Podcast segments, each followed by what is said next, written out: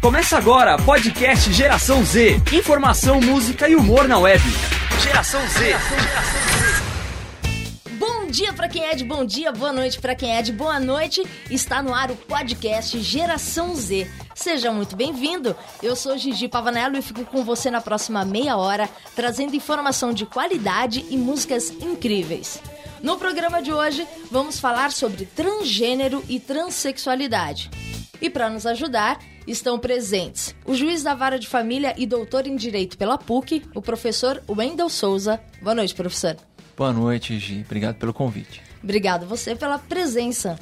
A pedagoga, ativista do movimento de travestis e transexuais, Janaína Lima. Boa noite, Janaína. Boa noite. Obrigada, viu? Obrigada pelo convite. E nós temos também a mestre em educação e coordenadora na área de saúde e educação sexual, professora Graça Margarete Tessarioli. Oh, boa noite. Boa noite. Falei certo Obrigada seu sobrenome, convite. professora? Falou. Ah, então tá bom.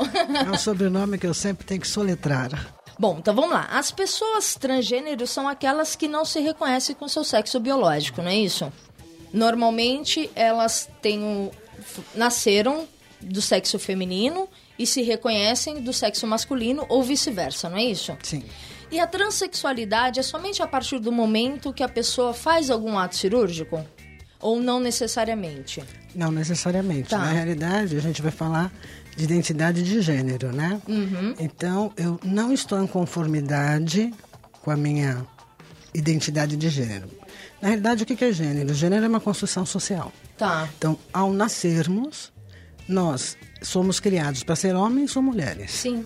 E de repente, a minha biologia masculina, vou pegar esse exemplo, eu me olho no espelho e não me vejo como essa identidade. Eu me sinto como mulher, por exemplo. Eu- Mas isso pode acontecer lá atrás, no meu, na minha formação da identidade. Entendi. Que começa desde o nascimento. Entendi. Eu conversei com um homem trans para saber um pouco mais né, sobre sua transição. O nome dele é Luca Scarpelli. Vamos ver a reportagem? Vamos? Geração Z. Informação, música e humor na web. Se olhar no espelho e não reconhecer sua própria imagem não deve ser fácil. Imagine se isso acontece com um jovem de família tradicional. Foi o que aconteceu com o publicitário Luca Scarpelli, um homem trans de 26 anos que durante sua adolescência não teve o direito de viver sua sexualidade e somente na faculdade pôde iniciar seu processo de identificação. Atualmente mora em Portugal e é o idealizador do canal Transdiário, onde publica vídeos mostrando toda a sua transição, além de esclarecer dúvidas dos seus seguidores. Ele nos conta como foi seu processo. Eu me descobri quando eu mudei para São Paulo com 16 anos para fazer faculdade e eu fui estudar publicidade, né, que é que é reúne pessoas com cabeças mais abertas e tal. Quando eu me aceitei como trans foi a grande questão assim, porque o que me desesperava era que eu teria que partilhar aquilo com os meus pais, eu teria que contar para minha família, eles estando preparados ou não, eu estando preparado ou não. Porque envolveria médicos, envolveria terapia hormonal, envolveria cirurgias, e eu não poderia excluir a minha família disso. Não era, eu não, eu não me via como uma mulher masculina. Eu não conseguia me enquadrar naquele estereótipo, sabe? Não tinha nada a ver comigo, até porque se você me conhecer mais, o meu jeito, ele é super afeminado. Só que eu sou, e eu tive que passar por muita terapia para entender isso, sou um homem afeminado. Eu não sou uma mulher masculina. Então hoje, olhando para trás, eu falo, meu, eu sempre fui trans, sabe? Eu sempre fui um homem. Como é que eu não vi isso antes? No próximo bloco, Luca fala sobre as diferenças legislativas entre Brasil e Portugal e como vem se sentindo durante sua transição. Você está ouvindo Geração Z. Informação, música e humor na web. É, esse foi Luca Scarpelli, é um jovem. é, hoje ele faz todo esse processo em Portugal. É muito complicado, né? Porque as pessoas é, associam algumas imagens, né? A pessoa é tão lésbica, mas tão lésbica que ela tem que se tornar homem. E às vezes o caminho não é esse. Nós temos a novela das nove da Rede Globo, ela vem mostrando com bastante cautela as questões de gênero. Uma menina que ainda não, não tem a sua identidade sexual antes disso, né? E ela tá passando por essa questão de como se ver no espelho. Eu acho que o espelho é esse grande amigo, né? Esse símbolo que mostra bem a questão da transexualidade. E me fala um pouco, assim, Janaína, é, existe dentro da sua militância essas questões de você defender o caso, de você você não precisa ser sapatão, né? caminhoneira, como dizem por aí, para você decidir ser um homem trans. É, eu entendo o seguinte, quando você fala na questão da defesa, eu acho que falta uma humanização hoje na sociedade. Eu não sei em que momento a gente perdeu isso, que parece que se não for igual, eu não preciso defender. E se quer, e, e, e, se tiver algo que me incomoda, eu ainda preciso atacar para afastar de perto de mim. Eu acho que isso a gente pode falar que é em diversas áreas, né? E, e não dá para não deixar de, de parabenizar a Glória Pérez por, por esse trabalho que ela tem dado de visibilidade, porque ela não fala, ela fala assim das identidades de gênero, porque ela não fala só do papel de um homem transexual que está se descobrindo é, ainda na sua adolescência, mas ela fala também da questão da travestilidade. Outro, outro dia ela mostrou, inclusive, uma cena que é muito verídica para muitas travestis. Aquilo foi como se estivesse vivenciando novamente, que é justamente esse afastamento da família que se dá meio que natural em algumas famílias quando se descobre diante dessa questão. No caso do Luca, ele veio de uma família tradicional e católica, foi criado numa, numa escola católica. A senhora, como pedagoga, professora Graça, como vê essa, essa sexualidade né, sair a ponto dele poder bater no peito e falar, vou fazer a transição? É bem complicado. É complicado até olhar no espelho e não se identificar com aquilo que você vê. É, uma boa relação familiar ela tem que começar lá atrás. Eu sempre digo que não importa a quantidade de tempo que eu fique com meu filho, mas sim a qualidade do que eu faço. E por isso que distancia muito e fica muito difícil na hora que eu não atendo, entre aspas, o padrão, entre aspas, de novo, da normalidade, que seria a heterossexualidade, né? Que é imposto pra gente. Então tudo que sai fora desse padrão, que é o que ela estava comentando, é visto socialmente como algo que não é aceito. Falta humanidade, porque a pessoa é a pessoa. Sim. Ela continua sendo a mesma pessoa. Uhum. O que falta é conhecimento para poder acolher essas pessoas que precisam de acolhimento nesse momento e não de repúdio, que é o que acaba acontecendo socialmente. Professor Wendel, nós temos um caso que foi ganhou até proporções midiáticas de uma pessoa, de um homem biologicamente é, do sexo masculino e ele fez a transição no período acadêmico dele e se tornou mulher. A escola na qual ele fez esse, esse procedimento não deu mais para ele os diplomas, é, porque ele entrou como sexo masculino e saiu como sexo feminino, então no registro lá era outra coisa.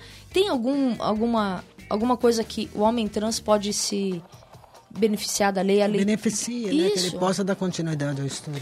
Não, eu compreendi a sua pergunta.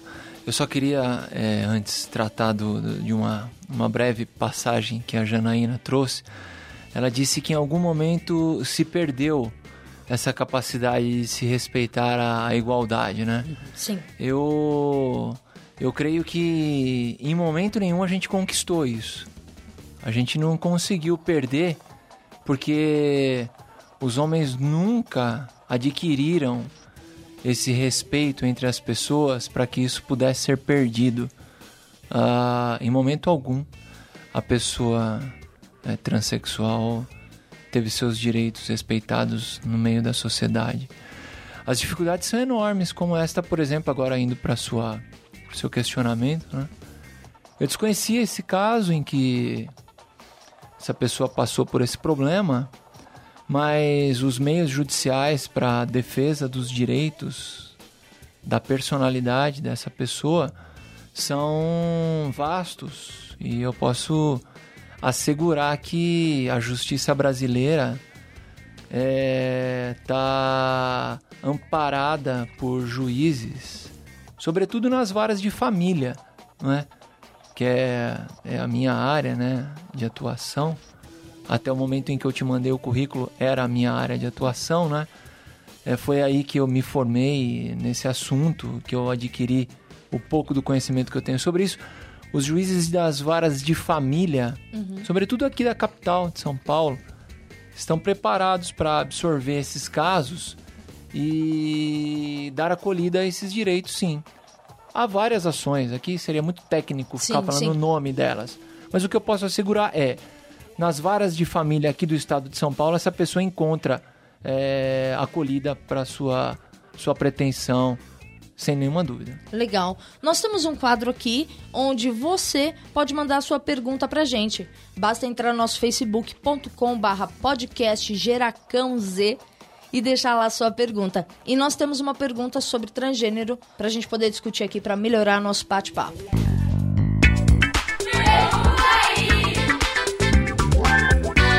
Meu nome é Bianca, tenho 16 anos e eu queria perguntar sobre até onde vai é, a relação da escola com a aceitação da identidade de gênero das crianças e como que as escolas podem se posicionar em relação aos pais dessas crianças e como que podem que eles podem conversar sobre isso. E se a responsabilidade da escola parte de aceitação das identidades de gênero dessas crianças ou do, da educação dos pais. Bom, eu antes de iniciar essa faculdade de jornalismo, eu fiz educação física, sou professora na rede privada. E é um assunto que está entre os jovens, mas não está entre o corpo docente, né? Então, professora Graça, como que a gente pode fazer para acalmar os jovens? Porque eles buscam informação, né? É, mas chegar na escola... É, na realidade, eles buscam informação, mas a escola ainda é muito retrógrada. Como você falou muito bem, a questão da igualdade não existe. E a questão de respeitar o outro também está longe da escola. Sim. Deveria ser o principal papel, o respeito ao outro e o acolhimento. Existem vários projetos, né? A gente conhece alguns projetos que, que tem para entrar nas escolas, mas efetivamente eles nunca acabam entrando. Projeto vem de cima, projetos de diversidade sexual. Inclusive saiu uma lei recente que toda a formação de docente atual, né, a partir do ano que vem, teria que ter duas disciplinas de sexualidade, uma é diversidade sexual e outra questão de gênero. Uhum. Que vamos ver se vai entrar, porque está na lei. Então, o que, que acontece? Deveriam aceitar, deveriam acolher, não vamos generalizar, mas são poucas as escolas que têm o papel de fazer isso. Sim. Ainda mais, você comentou, a menina comentou da escola católica, né, se não me engano. Que tem todo um, um, eu vou dizer preconceito? Tem. Tem, nós é, temos. Tem o social tem um preconceito né? uhum. e tem toda uma base religiosa que quando a gente fala de sexualidade na realidade é tudo. Sexualidade é a minha personalidade, é como eu me desenvolvo. E toda vez que a gente fala nesse termo, as pessoas só olham para um olhar que é sexo. Então, muito por isso se afasta das escolas esse tipo de tema. Principalmente o tema da transexualidade. Quando a professora Graça coloca né, o quanto isso ainda está atrasado, Sim. aí eu me pego na minha própria vivência, né? Porque eu tenho 41 anos. Eu sou formado em pedagogia, mas eu só venho me formar aos 30 anos. Porque quando eu era adolescente, que eu assumi a minha identidade, também teve esse lance da exclusão escolar, né? Eu fui expulsa do colégio. Nossa. A base de chuva de pedra naquela época pelos próprios colegas da sala de aula e não houve um posicionamento né, do banco escolar que hoje eu entenderia que era um direito meu e que eles poderiam é né, um direito, ter feito né? isso, né? Eu acho que isso ainda... Aí eu fico me pensando, o que passou nesse tempo todo que a gente não conseguiu avançar? Mas percebemos, por exemplo, que tem um avanço aí paralelo.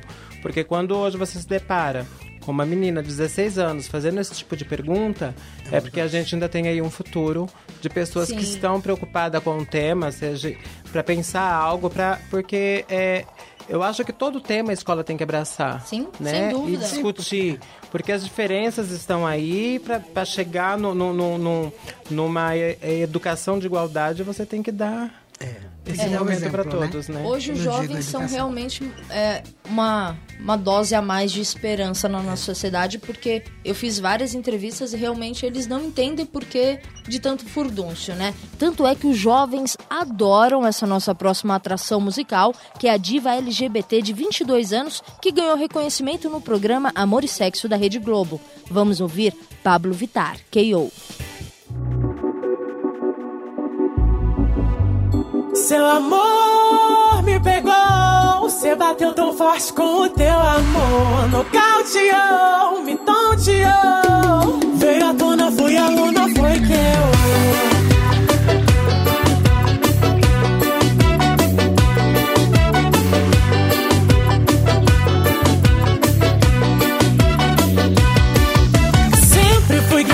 mas foi de primeira, me vi em defesa, coração perdeu a luta, sim. Adeus, bebedeira, vida de solteira, quero sexta-feira estar contigo na minha cama, juntos coladinho. Me beija a noite inteira, sexy na banheira, vou te dar canseira, quero do início até o fim. E fixa o olhar, fico a te olhar, vou te falar, fui aluna com o seu, seu amor.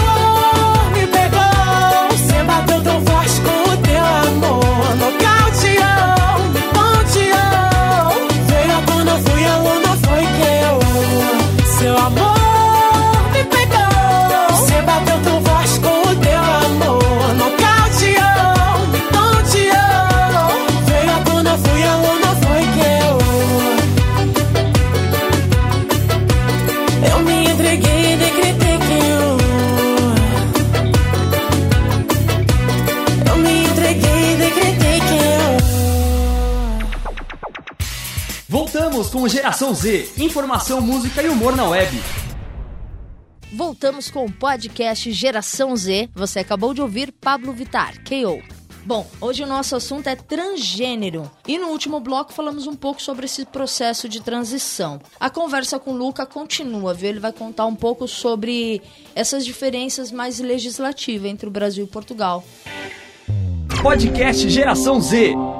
Atualmente, para se obter qualquer cirurgia de mudança de sexo ou iniciar o processo hormonal, é preciso maioridade, acompanhamento psicológico e psiquiátrico por pelo menos dois anos, com laudo favorável e diagnóstico de transexualidade.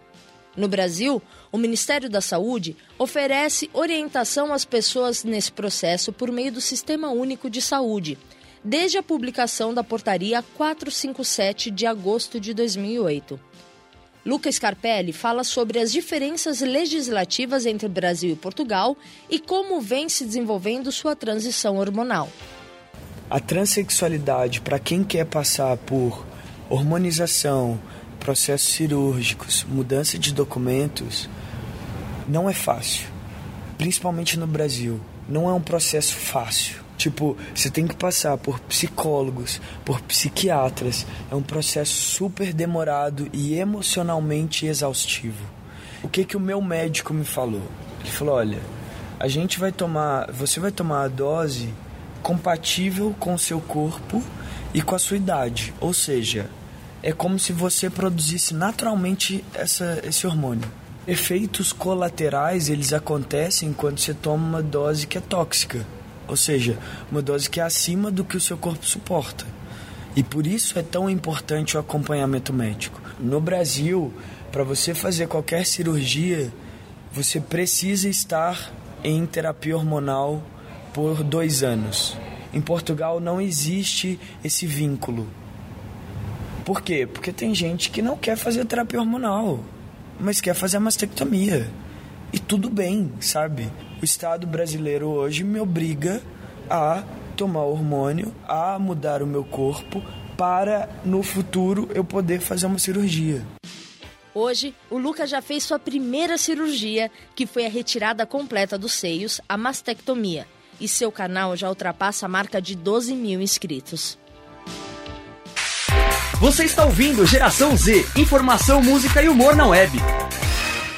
É, a questão do Luca é muito, muito próxima da gente. É lógico que ele teve a oportunidade de ir para outro país e ir lá fazer todo o seu processo de uma forma mais direta, vamos dizer assim. Mas, professor Wendel, essa, essa, essa lei ainda perdura assim? Eu tenho que passar por dois anos de, de tratamento psicológico e psiquiátrico para eu ter um laudo para só assim eu poder fazer hormonização e depois de dois anos de hormonização para eu poder fazer alguma cirurgia? Isso se mantém? Vejam, o...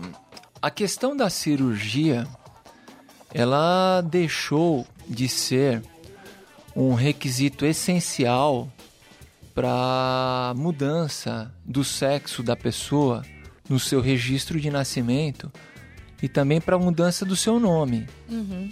Também no seu registro de nascimento. É, já há decisões dos tribunais superiores do Brasil, do STJ, garantindo a mudança do sexo no registro de nascimento e também do nome, mesmo sem a realização da cirurgia, Uhum. ok? Ok. Então, eu não sei até que ponto vai o conhecimento ou o desconhecimento das pessoas a esse respeito, no sentido de ainda terem isso como uma condição. Entendi. Isso para a justiça, eu quero assegurar, já não é mais uma condição para a pessoa se valer do direito de mudança do seu sexo, do seu nome no seu assento de nascimento. Entendi. E Ok. esse, pro- esse processo psicológico e psiquiátrico? Esse é um outro problema que é o seguinte: no tramitar do processo em que se pede a mudança do sexo e do nome, Uhum. o juiz vai determinar a avaliação da pessoa para aferir se realmente se trata de um transexual ou se se trata de uma eventualidade, de um momento de vida da pessoa.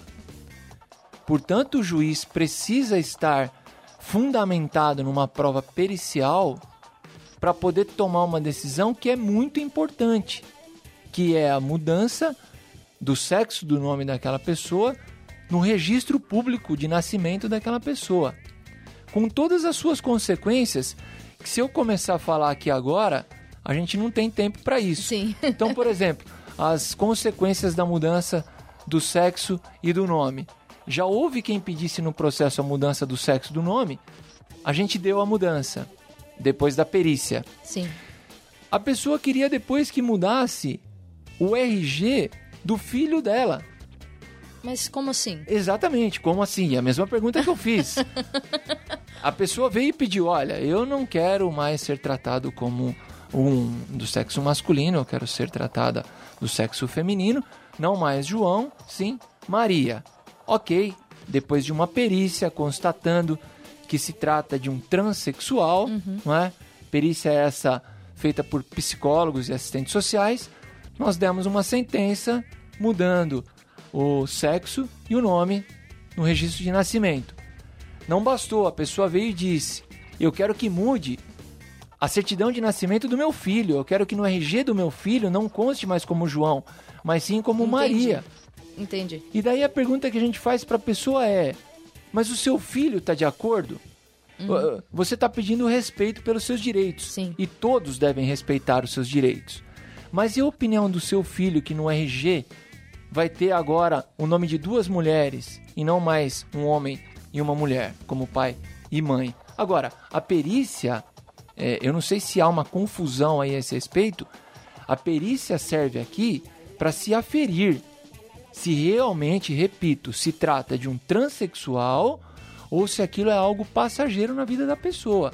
Principalmente porque hoje em dia, desculpa te cortar, professor, Imagina. nós temos muita influência midiática, né? A própria novela, ela pode desembocar várias coisas, nós temos youtubers, nós temos muitas coisas que trazem informação pra gente. E talvez o jovem ainda não tá no processo maturacional para tomar decisões, né? Eu acho que essa é a preocupação da justiça. A perícia encaixa nesse sentido exatamente. Tá. A perícia não vem como um requisito por ser um, um mero requisito. A perícia é um dado cabal né, de que aquela pessoa se encontra naquela situação de transexualidade. E a partir daí o juiz confere os direitos que devem ser conferidos. Janaína, você como ativista da causa, é, vão, vem muitas pessoas te procurar nesse sentido? Nesse sentido de mudança de pronome. Isso. Eu acho que cabe lembrar que a mudança do pronome é um, é um direito garantido e, e não só para pessoas transexuais, que também acha, às vezes há essa grande confusão. A gente tem aí, se for buscar mesmo na, na legislação, tem aí várias possibilidades de mudança de pronome. Tá. Uma é, se você conviver o tempo todo co- conhecida como determinado nome, você provando que aquele nome sempre foi o nome mais conhecido, você pode fazer essa mudança. Ah, eu tô gostando né? dessa ideia, porque eu acho que eu vou mudar pra Gigi aqui Se- de vez. Se, se é um nome que lhe causa constrangimento, a legislação lhe garante que essa, mud- que essa mudança também ocorra. Então, se você procurar dentro da justiça, você tem diversas brechas que vá é, é, possibilitar é, essa mudança de prenome. Então, não é um, um- um- algo exclusivamente para travestis e transexuais, né? Eu acho que tem alguns casos e casos. Tá. E, e aí é onde cabe a, a, a, a quem está julgando determinar cada caso, né? Agora, o que eu, que eu discordo um pouco é que, infelizmente, eu acho que a nossa identidade, e assim, exclusivamente a nossa identidade de travestis transexuais, aí eu falo pelas duas, ela ainda fica na mão de muitas pessoas, porque ora você está na mão de, de, de, de legisladores, ora você está na mão da saúde, e vai ser sempre ela que vai determinar quem é você e quem não é. Né? Você já, já nasce é, dentro de uma casa com todas as tradições, as pessoas te apontando que querem que você seja de uma forma e que você tenta ser daquele formato. Só o que você não pode é ser quem você não é Entendi. né? E isso você tem vem provando a tua vida toda. Hoje, para você ver, é, o- é o que eu volto a repetir. Eu tô com 41 anos e algumas coisas que eu quiser fazer na minha vida, eu vou ter que submeter ao julgamento de outras pessoas para dizer, não, eu sou Janaína. Mas você fez a mudança do seu nome? Não fiz porque eu não quero alencá-lo a uma doença, porque eu não me sinto doente. Quando me impede um laudo psicológico para eu provar que eu sou eu, quando não é pedido isso em outros casos, aí eu, eu prefiro, é, nesse momento, não fazer. Eu prefiro que, Ok. que a legislação talvez melhore o seu argumento até para que eu sinta essa necessidade de fazer essa mudança. Eu acho que foi maravilhoso, por exemplo, agora com a determinação do, do Tribunal Superior de, de Sim. poder agora fazer a mudança sem, sem alencá-la à cirurgia. Eu acho que isso é, é bem bacana. Né? Mas eu acho que é aquela coisa, cada caso vai ser um caso. Eu, por exemplo, não teria problema nenhuma na questão do sexo. Acho que a única coisa que me constrange hoje, hoje em dia é a questão do nome mesmo. Mesmo porque é, é o que eu sempre afirmo, eu não sou uma mulher, eu sou travesti. Travesti não quer ser mulher, que é diferente da questão da transexualidade. É né? totalmente, é. E aí, até, não é nem fazendo uma correção pra gente pensar. A gente está discutindo aqui transgênero, né? O que, que é transgênero? Transgênero, na verdade, é uma palavra que vem, né? É como a gente sempre gosta de trazer de fora. Transgênero acaba sendo uma palavra americanizada que foi traduzida para o brasileiro e para limpar um pouco a barra, porque parece que a travesti tem um peso, né? Você começou a usar a palavra transgênero. E isso é uma briga dentro do movimento, né? Porque aí agora hoje, aí no momento você tinha transgênero que englobava travestis transexuais. Agora você tem transgênero e transexuais. Sim. Então você percebe que foi só uma limpeza na palavra travesti. Bom, nosso papo tá bom, eu tô adorando, mas infelizmente o nosso tempo tá acabando. Eu já vou pegar as dicas aqui dos meus colegas, vou lá mudar meu nome, porque eu não gosto que me chamem pelo meu nome normal. vou- Todo mundo só me conhece como Gigi. Brincadeira, viu? Bom, mas eu quero agradecer a presença de vocês, professora Graça, muito obrigada. Eu que agradeço, foi um prazer enorme estar com esse grupo aqui.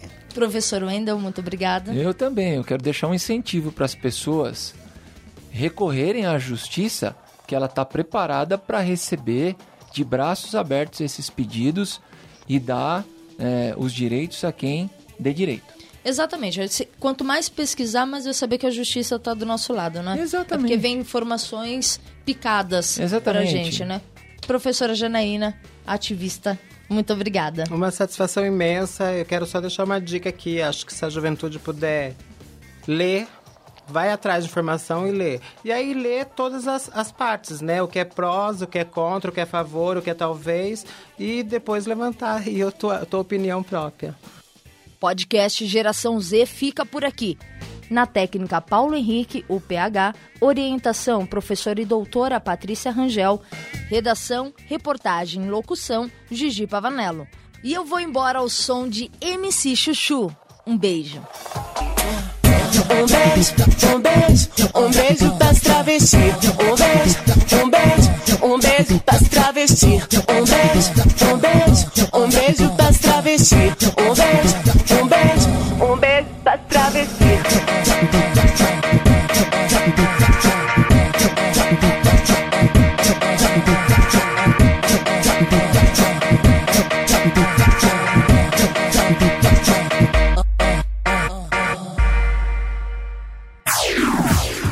Foi mais um podcast Geração Z. Informação, música e humor na web. Geração Z. Geração, geração Z.